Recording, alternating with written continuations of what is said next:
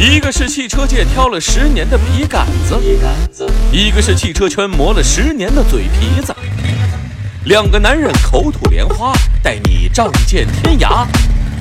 叮叮叨叨聊汽车，各位客官，没车的听个热闹，有车的听个门道。欢迎来到今天的叮叮叨叨聊汽车的第一期的录制现场。节目开头讲的这个叮叮叨叨聊汽车，一个十年的笔杆子，一个十年的嘴皮子，所以我要跟大家介绍一下我坐在对面的这一位叮叮。大家好，我是叮叮，那也就是开头这个节目片头里面我们说的这个十年的笔杆子，在汽车圈混迹十年呢，是写了不少关于汽车的文章。啊，丁丁其实有点谦虚，丁丁是来自于名车志啊，然后我呢是混迹于汽车圈十年的这个嘴皮子啊，说白了就是忽悠，跟你是不能同日而语啊，就是天天忽悠啊，上面是忽悠老板，下面是忽悠客户，哈哈，十多年。然后呢，我是对汽车界的一些小道消息、一些八卦，我特别敏感。那你是名门正派啊，你都是写正式文章的，所以呢，今天是名车志的。丁丁加上三刀，我们俩在一起想擦一点火花出来。那么至于两个男人这个苦练十年，是不是能今天在节目里面给你们听出一些啊好玩的新鲜的一些东西？那这就看各位听课啊，是不是能给我们一些薄面啊，给我们点个赞啊，评个论啊，对对吧？开端也行，对，来支持支持我们的这个节目。那么前段时间呢，丁丁去了一趟欧洲啊，丁丁去欧洲其实就跟我们去这个主城区购物一样的。就非常之频繁啊！你就说说你频繁到什么程度吧？基基本上每个月一次吧。但是其实这个一个月一次啊，去基本上也不是去购物，基本上就是去工作。嗯，基本上就像这次去欧洲，其实我在欧洲待了不到四十八个小时，然后大部分时间其实就是来试这么一款宾利全新的 SUV，叫天悦。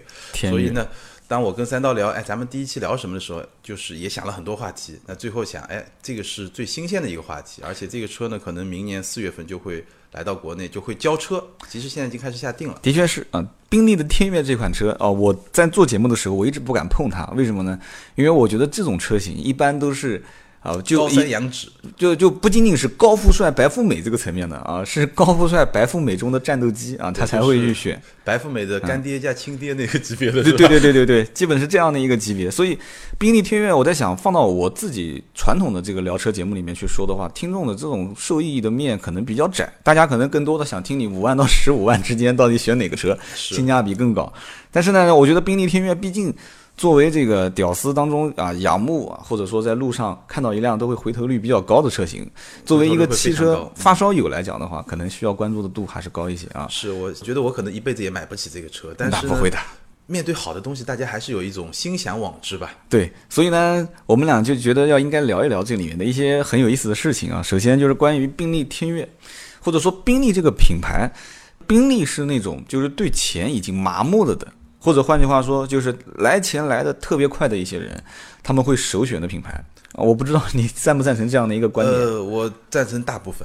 就在在在中国，确实是大部分是是是这么一种人，就是说他确实大哥是吧？特别有钱，真的就特别有钱。关键问题是还得要钱来的特别快，他才会买。嗯，对。但是可能在欧美，可能他又会有一些不一样的情况。嗯，他们会比较真正的比较去理解这个品牌，或者理解他的一些文化，会比较有认同感。所以我就我就在想，就作为我们这些就是。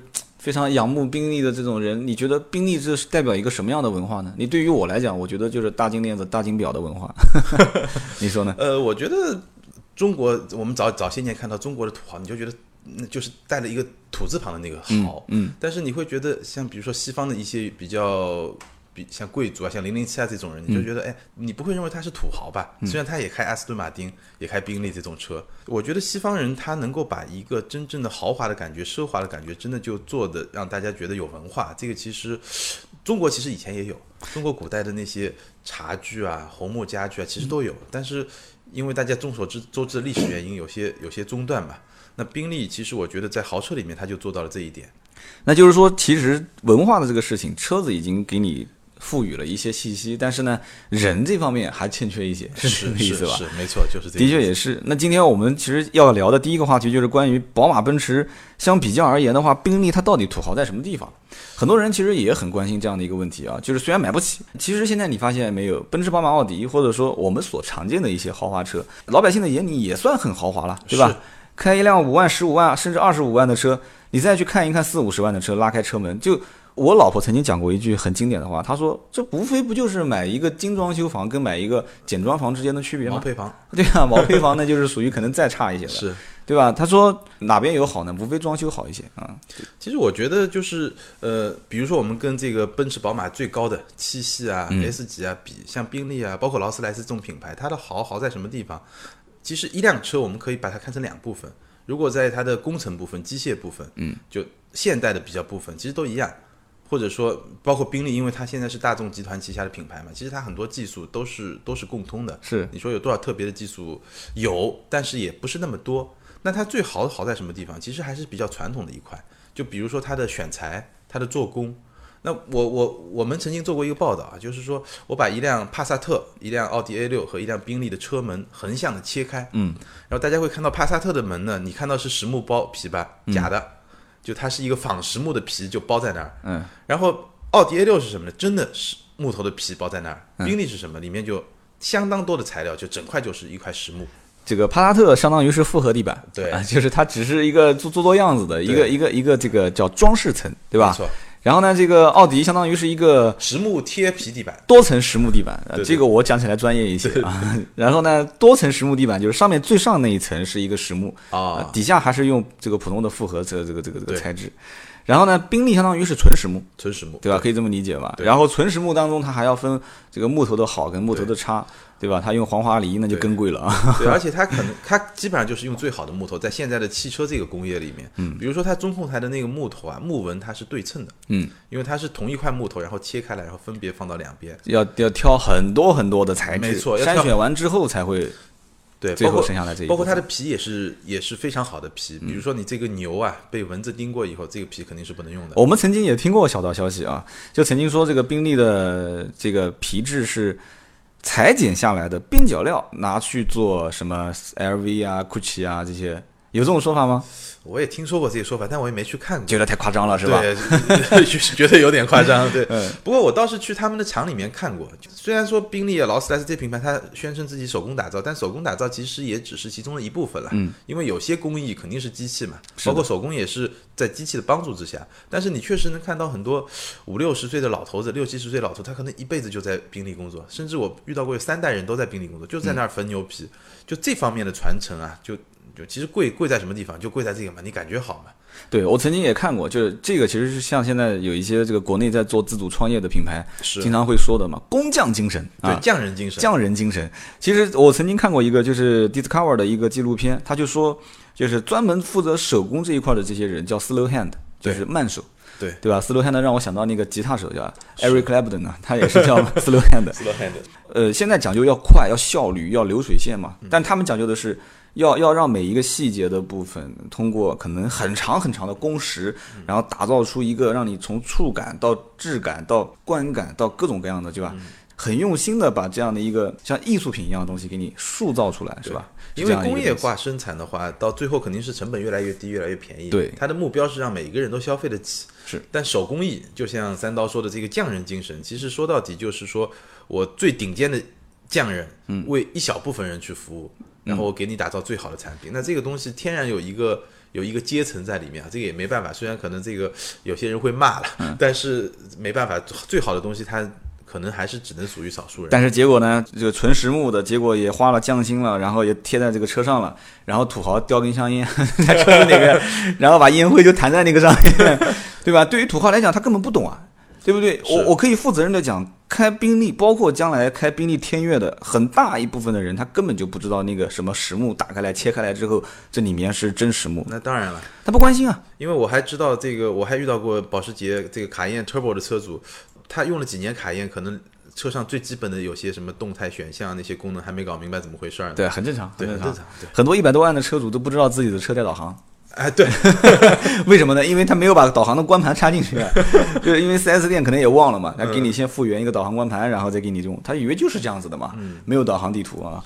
所以说，这个我们之前就聊了一个话题，关于就是宝马、奔驰啊、奥迪这些，那奥迪都不敢去跟他提了啊。宝马、奔驰跟宾利的这种车型去对比的话，它到底土豪在什么地方？那么可能宝马、奔驰在某一个层面，包括刚刚聊的这个奥迪车门切开来以后的，对啊这个面板啊，对，就是我们会发现这里面的差别主要是在于材质。对在于一个匠心，对吧？在于一个细节的一个品质方面的一个提升。那么我们要开始在聊第二个问题了，就是说宾利的天越，它相当于是全世界最土豪的一款 SUV 了。是啊目前来讲的话，按我从市场角度来分析啊，那没什么竞争对手了。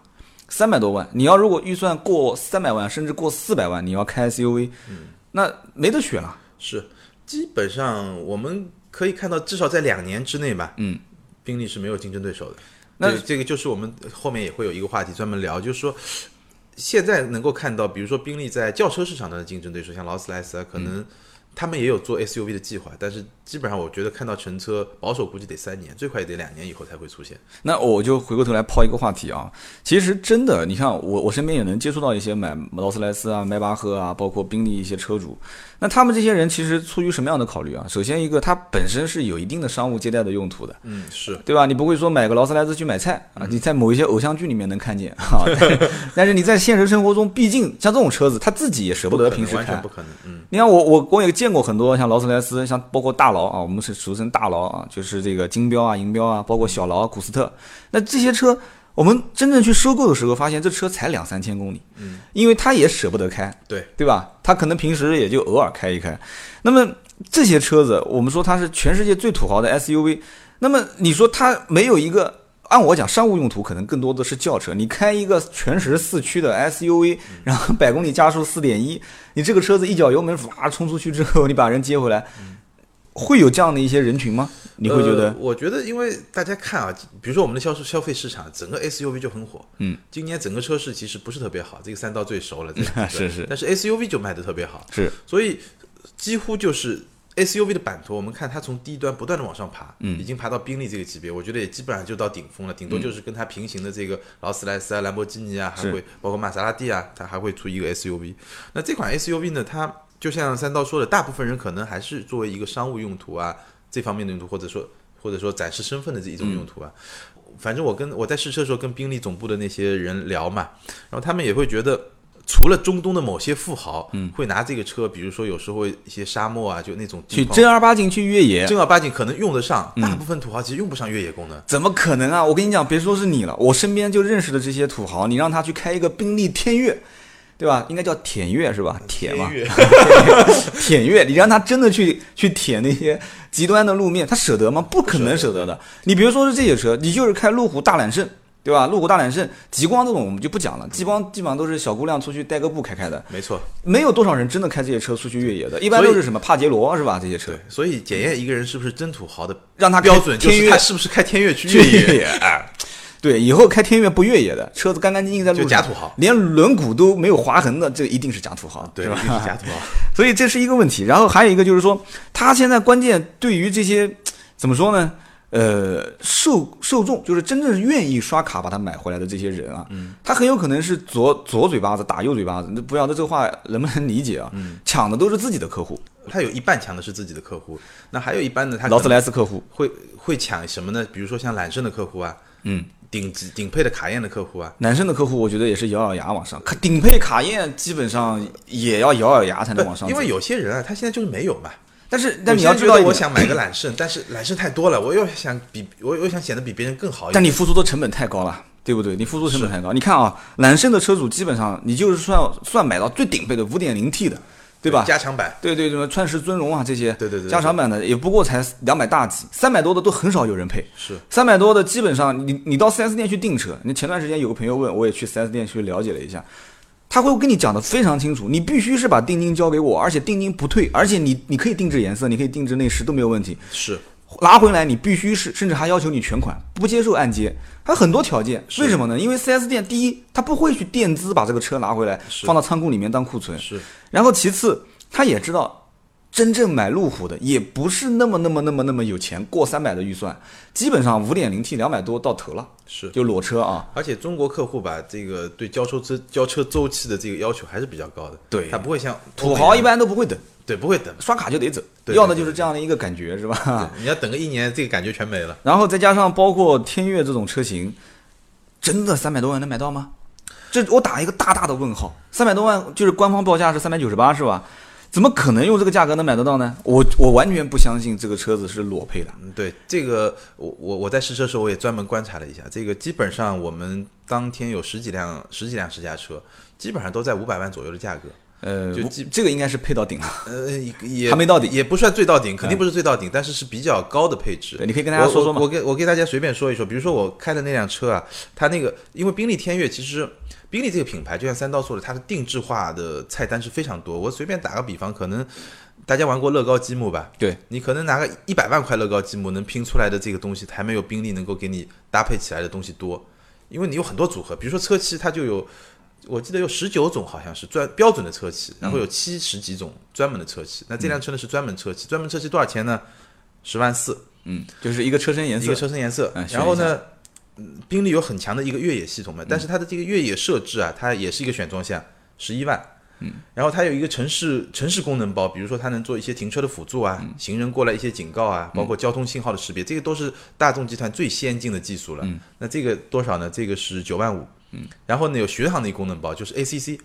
呃，ACC，然后它带车道保持，车道保持这个功能特别好。我试过很多车的车道保持功能，嗯，就之前我试过另外一个豪华品牌，我就暂时不黑它了。嗯，就当你在路上高速上，你车道保持功能开了以后，你连续如果连续比较多弯，但这个弯不是特别陡，它会它就它就丢了，它这个车道保持就保持不住了车。道保持的话，我我所试过的一些品牌是这样的，它会给你一个扭矩，然后帮你把方向盘扭正回来。对但只会帮你三次，只会帮你三次。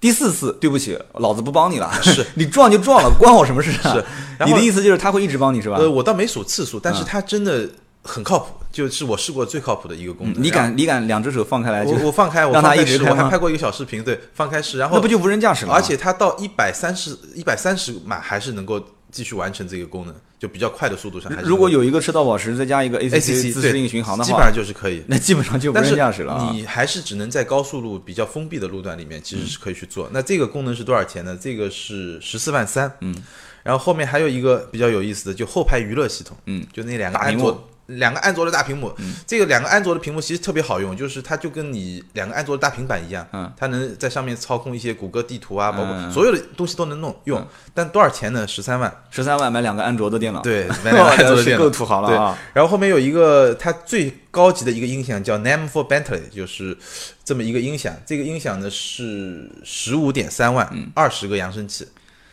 对你，你有你有了解过这个音响是哪一家公司代工的吗？因为因为它光是 for 宾利嘛，它只是为它应了宾利前面就是一个品牌，就这个 N A I M，大家可以去搜一下，这个应该就是一个一个品牌，就它等于是一个 cross brands 的这么一个。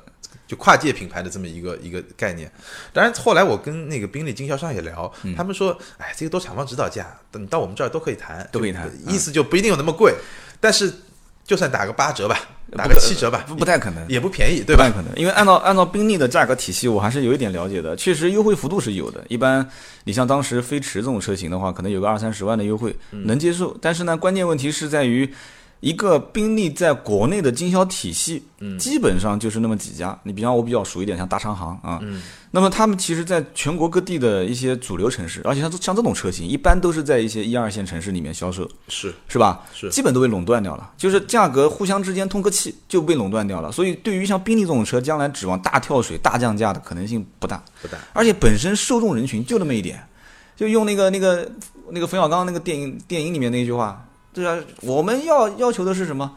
不求最好，但求最贵，是吧？是，而且他们好像卖的不错，因为我我知道两个事实吧。第一个，它最早其实是一款限量版，四百八十万的限量版，中国大概有五十五辆的配额，好像已经已经都定完了。其实这就是我想跟你今天聊的另外一个关于这个我所分析的问题点啊，就是说 SUV 从现在你看啊，现在从我们下沉到五万到十五万这个区间啊，嗯，只要是 SUV 都好卖。是那国产的那些 SUV，什么哈佛啦、长安啦、吉利啊，都好卖。嗯，然后呢，再往上就是以前一下子就爆款出来的那种，就是十几、二十几万的那些，像像一日系啊三强那个途观啊 CRV 啊、那些对 RAV4 啊、途观啊，然后再往上还是爆款。你比方说这个这个这个奥迪的 Q 五 Q5 啊，啊现在 Q 三啊，呀，包括叉三叉五啊，吧这些车。然后呢，奔驰的那不要讲了，现在都是 GLC、GLE 了，以前 GRK 啊这些车。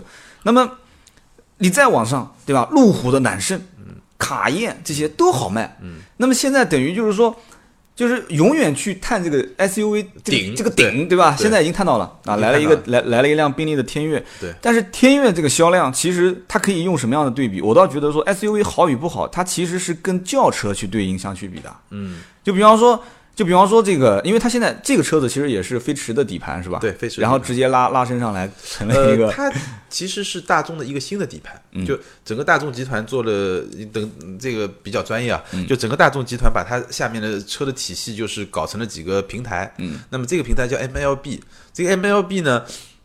它上面还有什么车呢？就宾利其实这个天悦是比较早的一款，然后我们现在仅仅看到新的 Q 七也是这个平台，然后下一代的卡宴也是这个平台，就这三个车是一个平台。那它基本上它的尺寸这方面呢是跟飞驰是一个级别的，对这个平台这个事情呢，我曾经也在节目里面聊过，像什么呢？就像这个平台像什么呢？就像你去吃老卤面，嗯，就老卤面的卤都是那个 里面直接舀出来的，对，但是就各个浇头不一样，对吧？是你要吃大肠面，我要吃这个，没错对吧？什么鸡蛋肉丝面，那那那就给你放不同的浇头就可以了。那平台就是那么一个锅里面的老卤嘛，没错。所以呢，虽然都是同平台，但是打造的这个级别不一样，但是可能有一些类似的东西。但是真正到你手上再调教的不一样的话，那可能你你完全感受不出来说说什么叫同平台，我好像没有这种感觉，是对吧？就是你会感觉到有些是一样的，比如说我刚才说的那些技术啊，比如说嗯 ACC 啊、车道保持啊，这些肯定都一样的底层的东西。但是你体验到的东西可能是完全不一样。比如说你在这个这个这个天悦这个 SUV 上，你做的那个皮的舒适程度啊，那种木头的那种感觉啊，那么就完全不一样。那么就好了嘛，就现在这个车子我们也都聊了啊，这个车子我觉得要吐槽的也有啊，要要去觉得炫耀的也有。是，这车子其实现在就有一个比较直接的问题点啊，你觉得这车贵吗？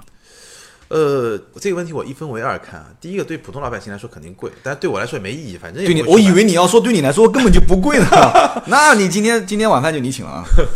没问题。这个，但是呢，我觉得看怎么比，就是我就刚才说嘛，它是跟飞驰差不多大小的一个一个 SUV，对，你要跟飞驰比呃，跟飞驰比，我其实觉得不贵。啊，你飞驰比不贵吗？贵飞驰也三百多吗。对它十二缸的飞驰也是三百多嘛，啊12就差不多差不多300差不多是一个级别的嘛。嗯那我们其实就呃，我可以给听友们这个打个比方嗯啊，就你觉得如果你花一辆高尔夫的钱，嗯，买到一辆途观，你觉得贵吗？那你现在指的高尔夫是啥？是宾利的飞驰吗？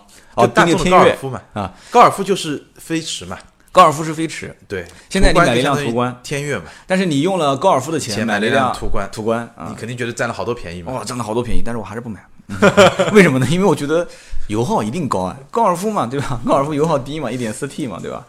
对啊，但但是但是你买宾利的人，你觉得他在乎油耗吗？不，油我我之前一开始就已经说了，就是关于宾利我所定位的那些人，一定差钱这些人不是不仅仅是不差钱，而且是钱来的很快。你想六点零 T，就在我正正常范围来理解的话，我也是认识一些土豪，这些土豪开个五点二的、四点二排量的车，他们也知天天大呼小叫的说哇油耗太高了，这个车开不起，开不起，对吧？你说给他整一个六点零的车。在上路开，而且我我所了解身边，我还真的很少有见到愿意去接受开六点零以上排量的。嗯，毕竟其真不差钱，对吧？所以这些人是真不差钱的那就是，对钱已经麻木了，只有一个数字的概念。就是数字概念，而且他因为他钱来的太快了，就是你想想看这个行业里面现在哪些人钱来的太快的这些人，啊、我们都现在都很难想象啊这些。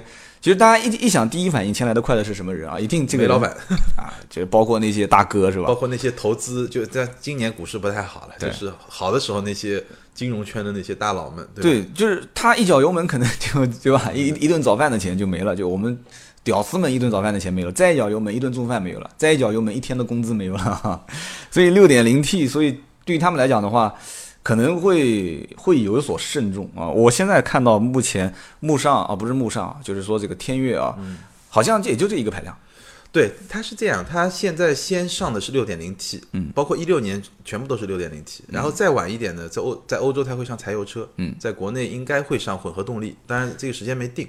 所以但其实我觉得这个，因为它还是用了一些比较有趣的技术，比如说它的发动机，它有一半的气缸啊，在某些工况下会自己就等于说就是停缸，就它就比如说我在高速上很多都有六六缸就不用了。对对对，然后它的自动启停，其实我觉得这车给我印象最深的就是它的一个有有两点，第一个它确实很快，嗯，尤其是在公路上，这个就像六点零 T 这个四点一秒嘛，刚才。嗯第二个就是它特别安静，安静到什么程度呢？安静到我要是正常开，我觉得这个十二缸怎么听起来跟一个八缸也没什么太大差别普。通的小型的 V 六的 V 八对，跟了一个 V 六也没什么太大差别，就是特别安静。但你把窗打开，可能就是另外一种状态。外面已经已经是呼啸不成不成样子了，对对吧？？对，其实这个就是一个好的车辆做一个品控的一个关键点，因为毕竟你已经享受到了几百万的这样的一个级别的。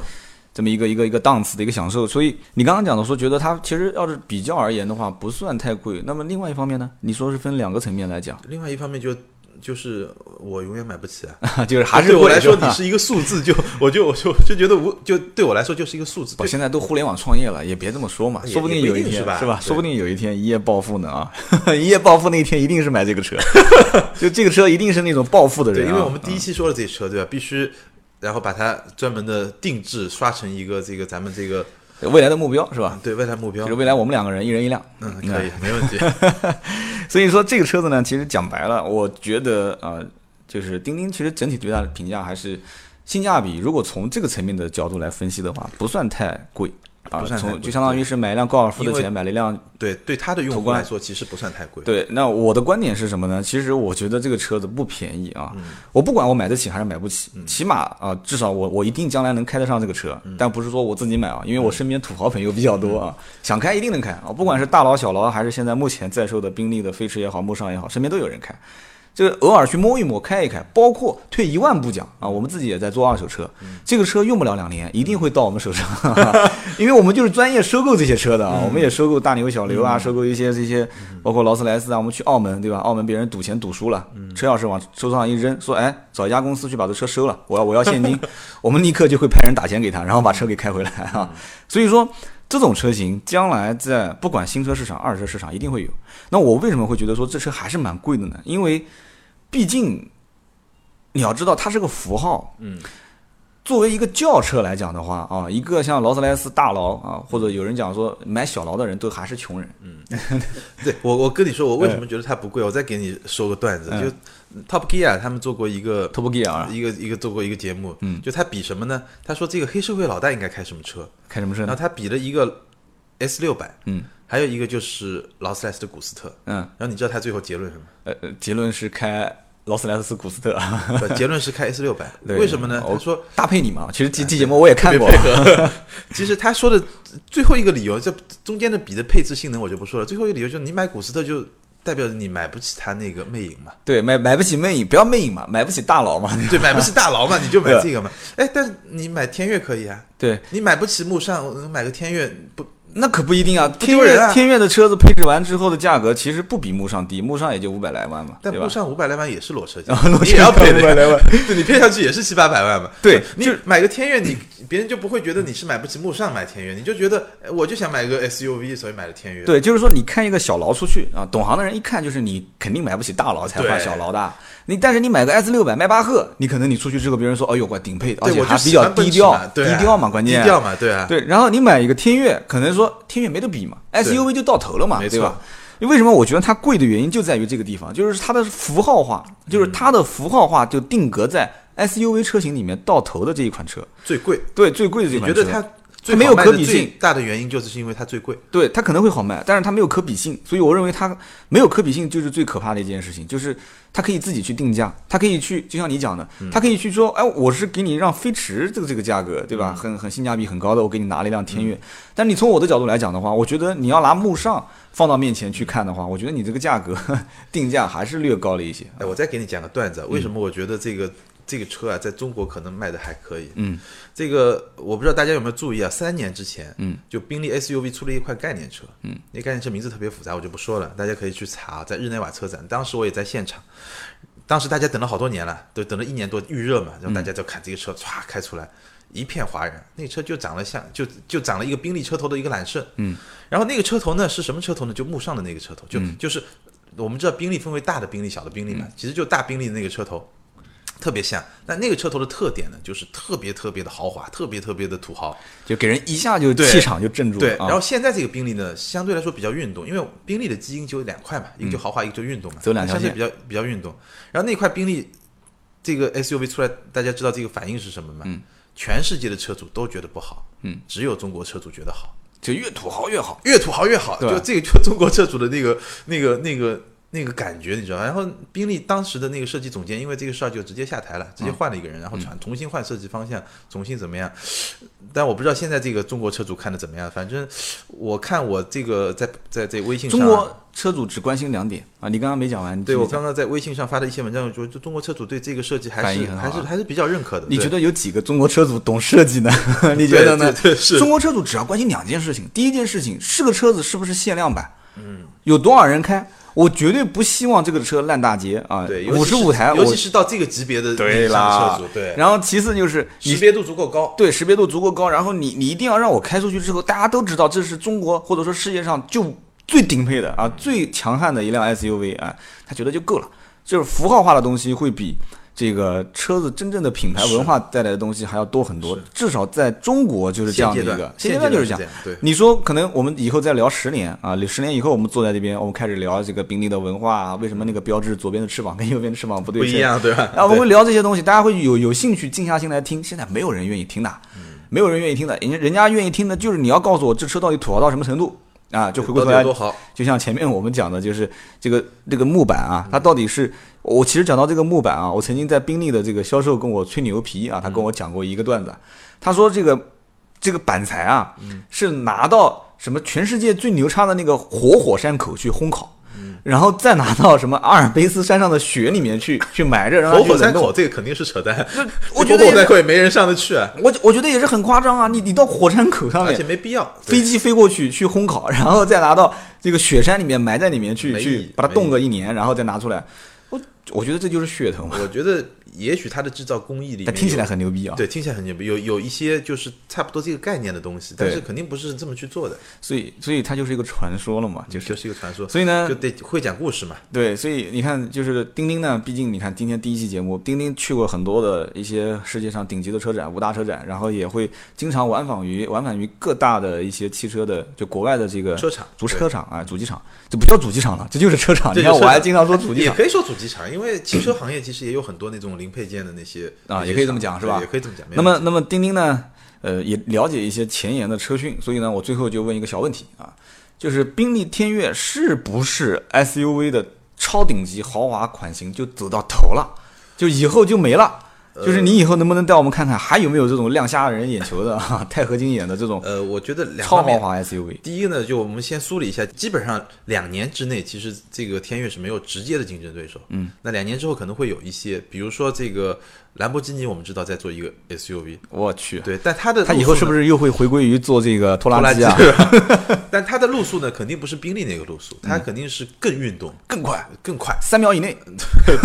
不是没有可能，然后弯道可能就更好，对就是这么一个定位。然后第二款呢，就是我们知道奔驰的 GLS 啊，嗯，GLS 它会出迈巴赫款，你马上不是也要坐飞机去试了吗？，对，但这个呢可能会比宾利稍微低一点点，因为我们知道现在的迈巴赫跟以前迈巴赫已经不一样了。对，感觉已经快要触手可及了。对，这个三刀已经快触手可及。没有没有。没有没有，S 四百迈巴赫嘛，嗯，然后第三个呢，就是劳斯莱斯的 SUV，劳斯莱斯的 SUV 呢，基本上我觉得可能要。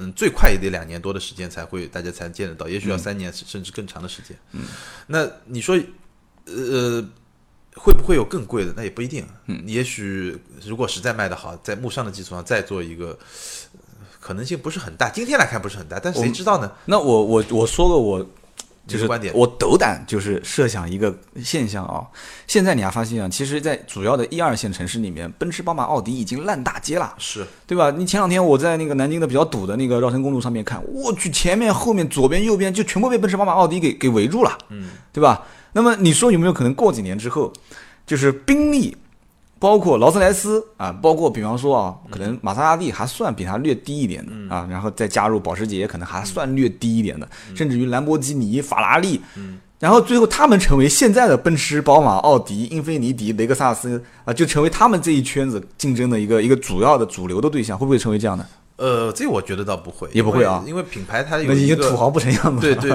其实也没那么多土豪，这些品牌毕竟也是全球在卖嘛。虽然我我我反正觉得比较多的地方，可能就像法国的那个摩纳哥啊，嗯像什么迪拜啊，像什么洛杉矶啊，就这些地方是豪车特别多的，但也没有，也也不太可能出现就是像三刀描述的那么壮观的场景。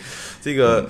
可能得等到人类的经济发展到在，但是其实没用，因为到那个阶段，它又要开始分层次。对它一定会分层次，分层次分层。因为如果你真的没分层次，大家看看南欧现在的经济，就是真的一个所谓平等的这个福利社会，其实就会经济开始倒退啊，大家都觉得说，哎呀，反正你跟我一样，经对我干多干少一个样嘛，对大锅饭大家都吃过嘛。现在不是提出三个八小时制嘛？八个小时工作，八个小时什么休息，然后八个小时干嘛呢？娱乐娱乐是吧？生活 啊，很向往啊。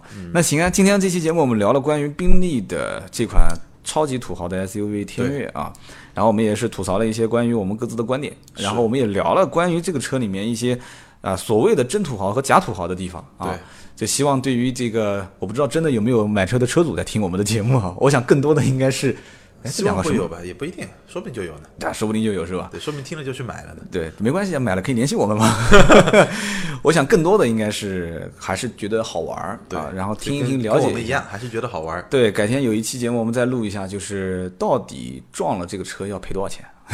我觉得大家更关心的是我得离它有多远啊？反正先提醒大家，就是碰到这种车啊，还是尽量稍微稍微小心一点。你可以测算一下嘛，你就按刚刚这个钉钉讲的，就是加一个 ACC，加一个这个后排娱乐，对，按照这个价位，你去算它的零整比嘛，对吧？对奔驰的零整比当时一辆车拆开来可以卖几辆来着？九辆是吧？对，最高的时候是能卖九辆。你算吧，宾利一定是不会比奔驰的零整比低的，我就这么告诉你。你这样子一算，你就知道了啊，撞一下大概要赔多少钱。那行啊，今天这期节目我们聊了关于宾利的 SUV 土豪在什么地方，欢迎各位收听叮叮叨叨聊汽车的第一期开篇的节目啊，也感谢坐在我对面的来自于名车志的叮叮啊，我是来自于我来自于哪里？我百车全说 百车全说，百车全说啊，我是三刀。好的，我们。